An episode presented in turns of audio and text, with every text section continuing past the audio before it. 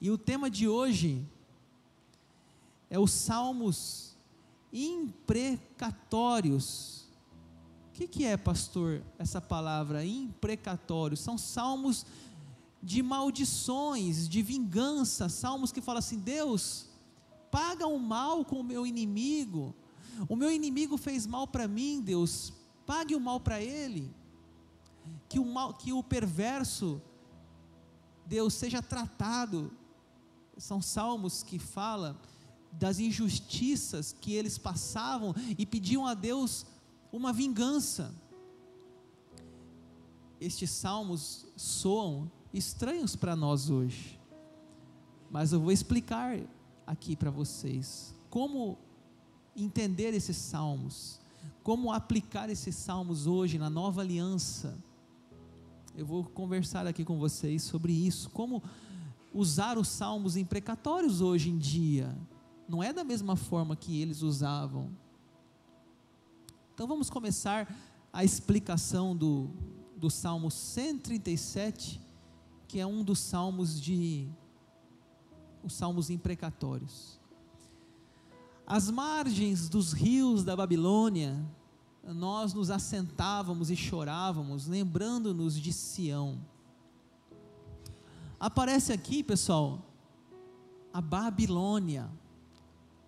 O contexto deste salmo é o cativeiro babilônico. Talvez você é novo na fé, você nunca tenha ouvido falar sobre isso, mas eu vou explicar aqui bem resumidamente que desde que eles foram saíram do Egito, foram para a terra prometida e eles começaram a pecar, Deus dizia através dos seus profetas profetas que falavam para eles que eles estavam errados, que eles precisavam mudar, voltar para Deus, abandonar os ídolos, abandonar a maldade, ter sentenças justas, não oprimir a, o pobre e nem a viúva.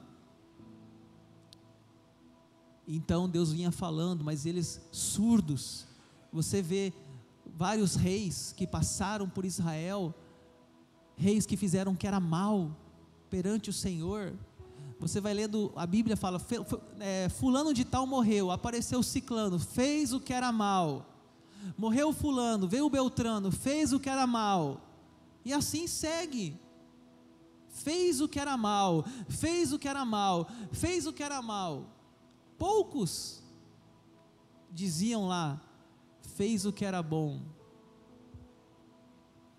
Poucos, a maioria dizia, fez o que era mal. E assim Deus usou o chicote da disciplina, permitindo que Nabucodonosor invadisse Jerusalém. Porque tudo que acontece Deus permite. Ele é, ele é soberano, ele sabe de tudo. Ninguém pega Deus de surpresa. Ele sabia e ele permitiu 70 anos de exílio babilônico. E eles estão ali agora. Eles estão na Babilônia. Eles estão chorando. Eles estão lembrando do que aconteceu. Memórias amargas, lembranças amargas, o cativeiro. Eles estavam numa assentávamos, não é eu assentei, não é singular, não sou eu, é um grupo. Assentávamos, chorávamos, era uma apatia coletiva, eram várias pessoas, era um choro em conjunto. Você não vê aqui um salmo de louvor, você não vê aqui um salmo histórico, você não vê aqui um salmo de lamento, é um salmo imprecatório. Por quê? Porque eles vão começar a pedir a Deus vingança contra a Babilônia.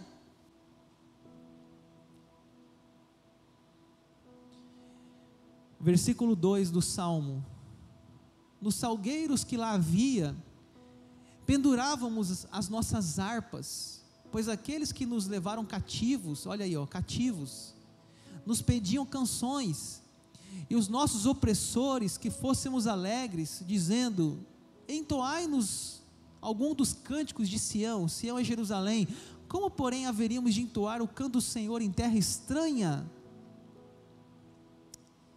Eles estavam sem vontade de cantar.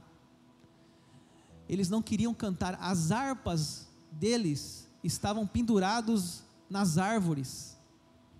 O que, que era o salgueiro? Salgueiros eram árvores às margens do rio, árvores que davam sombra, árvores bonitas, e ali aquelas árvores serviam para pendurar a harpa. Se fosse hoje, pendurar a bateria, pendurar o baixo, a guitarra, o violão, o teclado. Vamos pendurar aqui, parou de cantar. Era um culto triste, porque a música é sinal de alegria, a música é expressão. Eles não queriam cantar, eles não queriam tocar, eles não queriam dedilhar as suas harpas, que era um instrumento muito comum naquela, naquele contexto. E ali as pessoas diziam: cantem alguma coisa, entoai-nos um, um, um cântico. Os soldados lá dos de Nabucodonosor dizia: toque uma música lá da sua terra. Se fosse aqui no nosso Cuiabá, ia falar assim: toca um, um rasqueado aí. Não, não toca o rasqueado, não. Rasqueado é só em Cuiabá. Aquele sotaque do cuiabano, né? Como eu poderia tocar um canto ao Senhor numa terra estranha?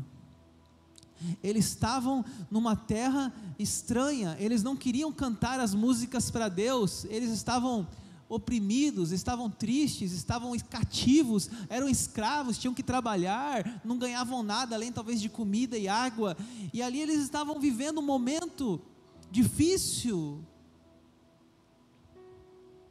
E eles pararam de cantar.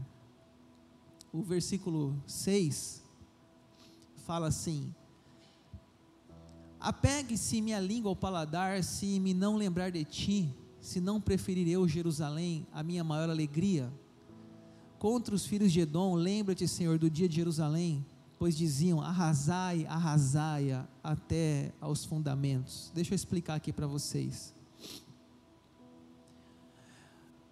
Quando Nabucodonosor invadiu Jerusalém, tinha um povo vizinho deles, chamado povo de Edom, os Edomitas. E esses Edomitas, eles poderiam ter ajudado Israel a fugir de Nabucodonosor. Eles poderiam ter feito algo, por exemplo, ó, entra aqui na minha casa, toma água.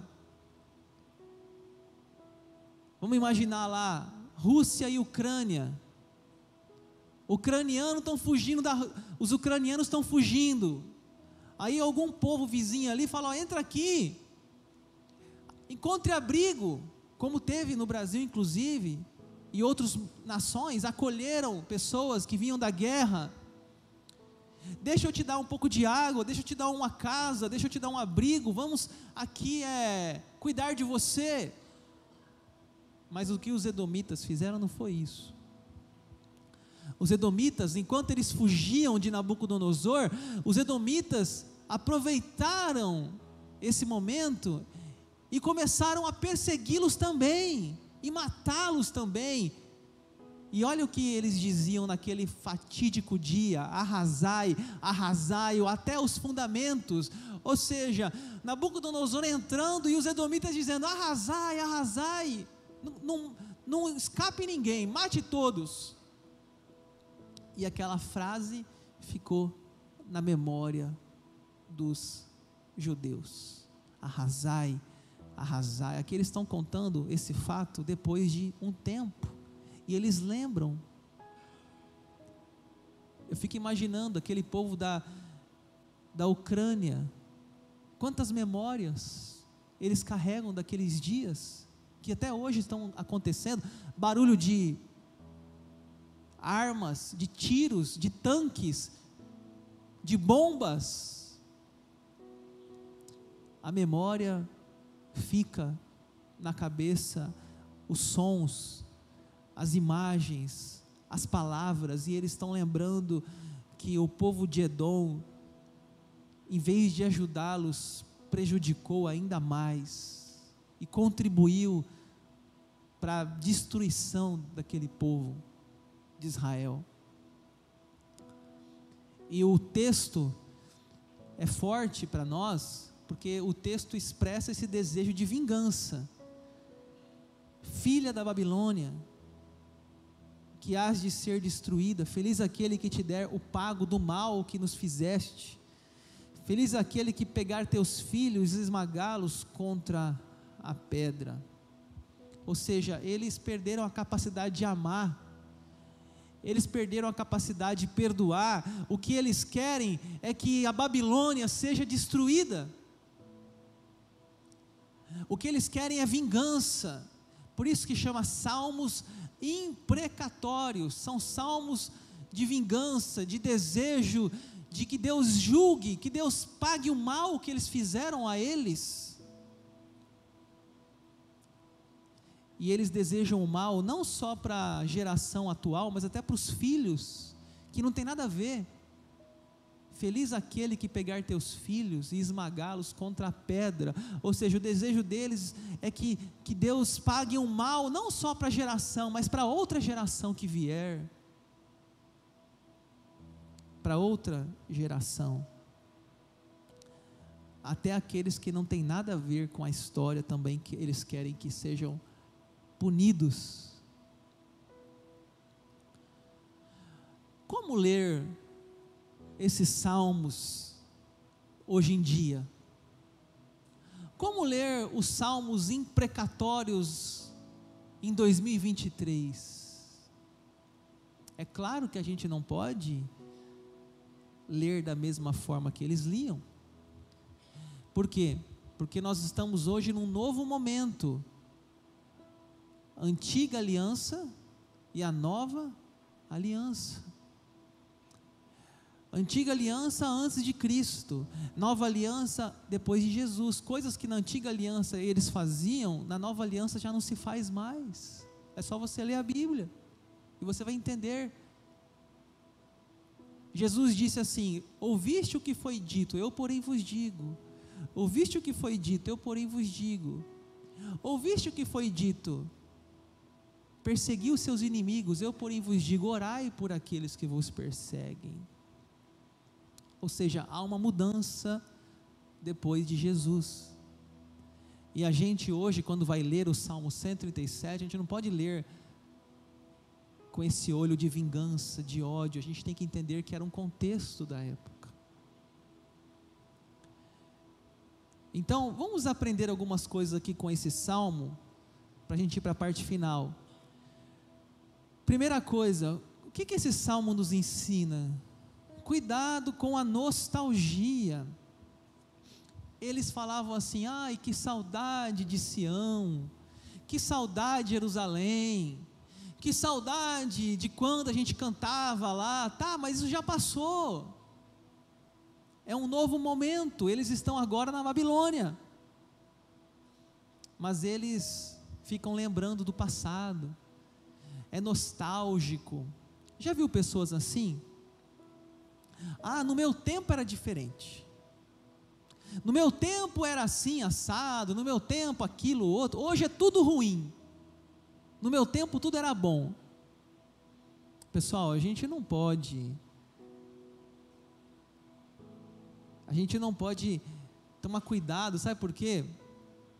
A gente achar que só o passado era bom e o presente é ruim. Não podemos sacralizar o passado e satanizar o presente, ou seja, achar que o passado era bom e o presente é ruim, não, porque cada momento coisas novas acontecem, coisas boas acontecem. Quem vive no passado é museu, gente. Temos que avançar, olhar para frente, ver coisas novas. Ah, pastor, não sei mexer no celular. E aí, vai ficar até quando nessa? Tem que aprender. Hoje você com o celular na mão, você paga banco, aplicativo de banco, aplicativo tudo você tem. E aí, não, eu tenho que ir no caixa eletrônico e depositar. Está rindo, né, Ramon? As coisas mudam, gente. A gente tem que adequar-se, abrir-se. Não é uma questão de querer, é necessidade. Então para com esse negócio de não, porque o meu passado era muito bom. Não, gente, cada momento da vida ela tem que ser vivida de maneira abençoada e feliz. Eles estavam lá na Babilônia com saudade de Jerusalém. Mas a gente pode ver o exemplo de Daniel. Daniel também fez parte do, dos cativos que foram levados para a Babilônia. E Daniel chegou na, em Jerusalém, chegou na Babilônia, Daniel, ele serviu a sua nação naquela época, o seu tempo, ele serviu aquele povo, ele foi um instrumento de Deus naquela geração de, de Nabucodonosor, ele foi levado para lá, e lá dentro daquele palácio, ele foi sal da terra e foi luz do mundo.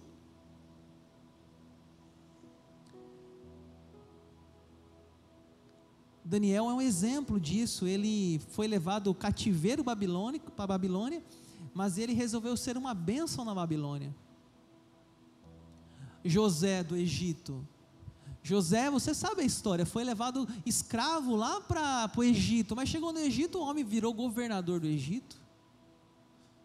E se ele ficasse reclamando? Se ele ficasse murmurando, ah, porque um dia meu pai, meu, meus irmãos, me, meus irmãos me venderam, meu pai me esqueceu, e não sei o que, minha mãe morreu, não sei o que, parará, e ficar naquela lenga-lenga, reclamando, ah, porque eu era melhor lá em Canaã, e aqui no Egito não, não tem nada. E aí? Será que, que adianta alguma coisa? Resolve o problema? Já viu aquelas pessoas que vivem reclamando, sempre reclamando? Ah, não gosto de Rondonópolis. Ah, Rondonópolis é muito quente. Ah, Rondonópolis chove demais. Rondonópolis chove de menos. E não sei o que, não sei o que. Pessoal,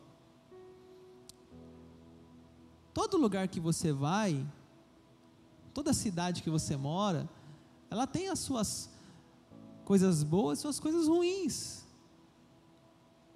Aí a pessoa fica reclamando de Rondonópolis, aí vai para São Paulo, chega lá, ai que frio em São Paulo, só chove. Nenhum sapato serve, nenhum lugar tá bom, todo lugar é ruim. Aí chega lá em São Paulo, sei lá, Mato Grosso do Sul, que saudade de Rondonópolis. Ué, enquanto estava aqui, estava reclamando. Enquanto está lá, está reclamando. Será que está certo? Isso. Eu morei, pessoal, um ano em Dourados, Mato Grosso do Sul. Peguei um inverno lá, um frio, que quando eu ia tomar banho, eu já tinha que planejar o meu banho. Eu tinha que levar para o banho uma meia, uma cueca, uma camiseta, duas calças, uma blusa às vezes duas meia. É toda uma estratégia do banho. Parece que é arrumar uma mala para tomar banho. Aí entrava no banho, fazia aquela fumacinha lá dentro, aquela sauninha básica do chuveiro, colocava o chuveiro no 12, quase explodia o chuveiro, no mais quente, ficava bem baixinho assim do chuveiro para não tomar um, um ventinho gelado, e já saía, já corria meia calça e vinha colocando todo aquele agasalho. Frio. Frio. Ou seja, cada cidade tem seus desafios. Fui jogar bola lá em Dourados, no frio. Tomei uma bolada nas costas. Já tomou bolada no frio? Agradece a Deus pelo calor de Rondonópolis. Aqui você pode tomar bolada de boa.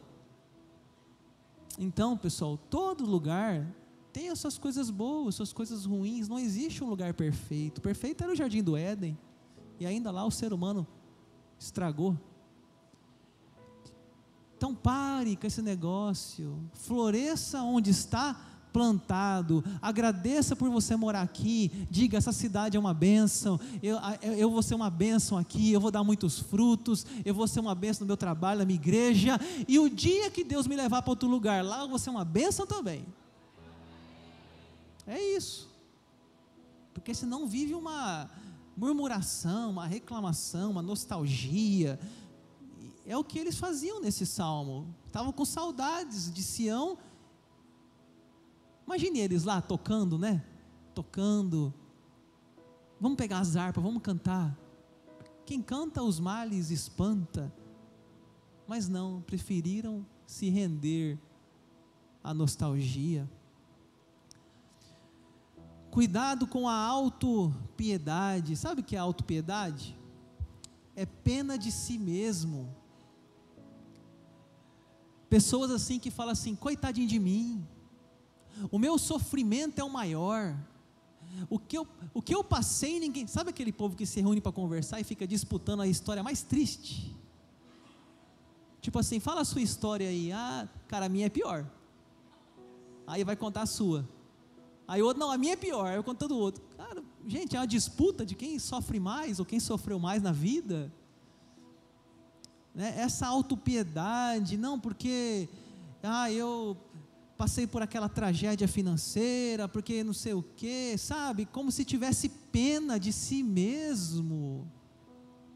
O povo lá do texto, né, parece que eles estão assim, com pena de si mesmo, né, estão entregues, estão assim, acabados, não tem esperança, não tem expectativa, não tem fé, não tem nada. A gente vai às vezes ajudar uma pessoa, pessoa está com depressão. Ô pastor, a pessoa está com depressão. Faz parte da vida.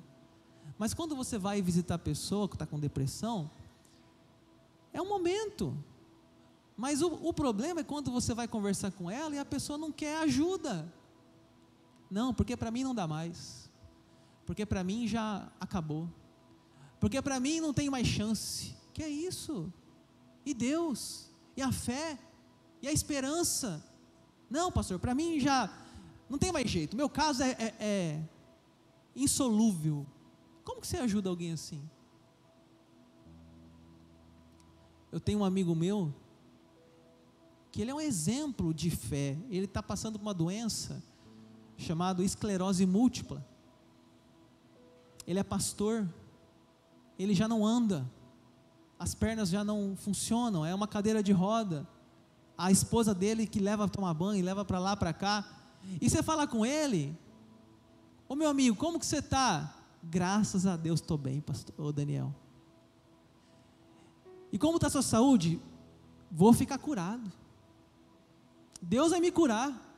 Sabe? Você vê que a pessoa tem o que? Uma fé, ela tem uma esperança, ela tem uma coragem. Claro, o que ela está passando é difícil, é pesado, mas ela não perde a fé e a esperança. Agora a gente vai conversar com certas pessoas, ela já entregou os pontos, ela mesmo não acredita em si, ela mesmo acha que tudo já está perdido, como que ajude alguém assim?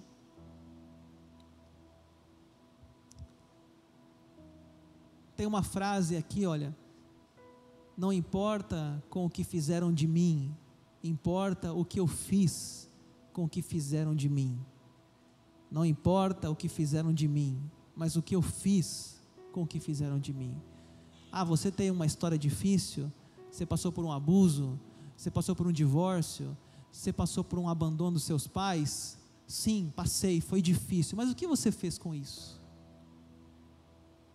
Você guardou isso e, e ficou naquela autopiedade, naquela melancolia, naquele desânimo, ou você pegou tudo isso e falou assim: Deus, transforma essas coisas no meu coração, transforma em algo bom, transforma meu sofrimento numa experiência, um testemunho de repente, para que eu possa contar o que, que o Senhor fez na minha vida e como me curou disso. É diferente a postura Cuidado com o pessimismo. As margens dos rios da Babilônia. Oh, gente, eles tinham um rio. O versículo 1 fala que eles tinham rio, eles tinham o que? Tinham água. Ou seja, quem tem água já tem 50%, agora falta comida. Sem água ninguém vive. Eles tinham possivelmente, além da água, eles tinham também árvores como salgueiros, eles tinham sombra. Eles poderiam de alguma coisa ver alguma coisa boa em tudo aquilo, pelo menos entender que Deus estava disciplinando porque eles mereceram. E aí sair, sair dali nos 70 anos com uma visão diferente da vida e de Deus e do mundo e dizer: Deus nos tratou, mas Deus nos levantou de novo. Mas às vezes nós só vemos o negativo, o pessimismo, os problemas, as dificuldades. Em último lugar, para concluir, cuidado com a falta de perdão. Assim como eles lá, eles lembravam de quem? Do povo de Edom.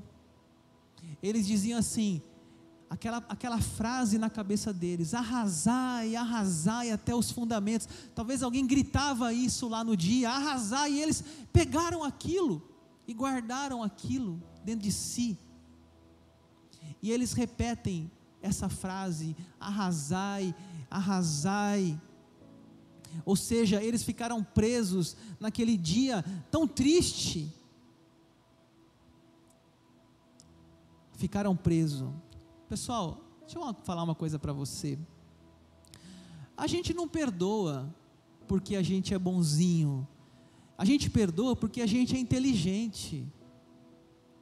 Eu vou repetir. A gente não perdoa as pessoas porque a gente é bonzinho, porque bonzinho a gente não é. A gente tem vontade de guardar mas a gente perdoa porque a gente é inteligente, porque quem perdoa vive melhor.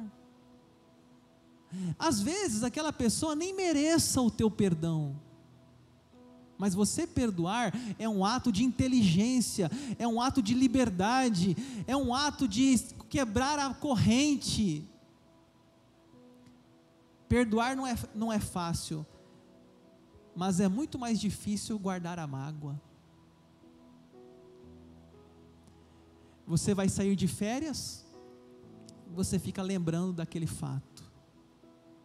Você vai para sua cama dormir, fica lembrando do seu inimigo. Você vai almoçar, leva o seu inimigo para sua mesa, não presencialmente, mas na sua cabeça. Vai para a academia, lá também está os pensamentos invasivos de ódio, de vingança, de rancor. Perdoar, gente, é uma necessidade. A gente não perdoa porque a gente quer perdoar, mas porque Jesus ensinou isso para nós. Quando a gente pega uma pessoa que não tem conhecimento da Bíblia, aí você fala assim: Você já perdoou? Eu não perdoo ninguém. Quem perdoa é Deus. Já ouviu isso? Eu não perdoo ninguém, quem perdoa é Deus. Errado. Jesus uma vez chegou a Pedro chegou a Jesus e falou: Jesus, quantas vezes devo perdoar? Sete vezes? Ou seja, né, vou jogar um número bem alto, sete. Jesus falou o quê? Setenta vezes sete, ou seja, o perdão é ilimitado. Pessoal, Jesus ensinou que temos que perdoar. Se você conhece a Bíblia, que é o livro dos livros, é o santo livro, é o livro sagrado, é o livro da sabedoria, você perdoa as pessoas, porque você vai viver melhor. Nós não somos do ministério da confusão, somos do ministério da reconciliação. No Antigo Testamento é, prevalecia o que está no Salmo 137, muitas vezes os salmos imprecatórios, mas no Novo Testamento prevalece o amor, o perdão, a oração pelos que nos perseguem, a oração pelos nossos inimigos. Se teu inimigo tiver fome, dá-lhe de comer, se ele tiver sede, dá-lhe de beber. Essa é a visão da nova aliança. Para encerrar, não quero saber de ninguém aqui da IPI chegar amanhã no trabalho e começar a orar o Salmo 137. Deus mata o meu patrão, eu amaldiçoo meus inimigos, esmaga na pedra os filhos dele, Senhor. Aí eu, que, que história é essa? Não, o pastor pregou ontem lá na IPI. Salmos imprecatórios, ó gente, eu não estou ensinando isso aqui. Somos chamados para perdoar, amar. Amém?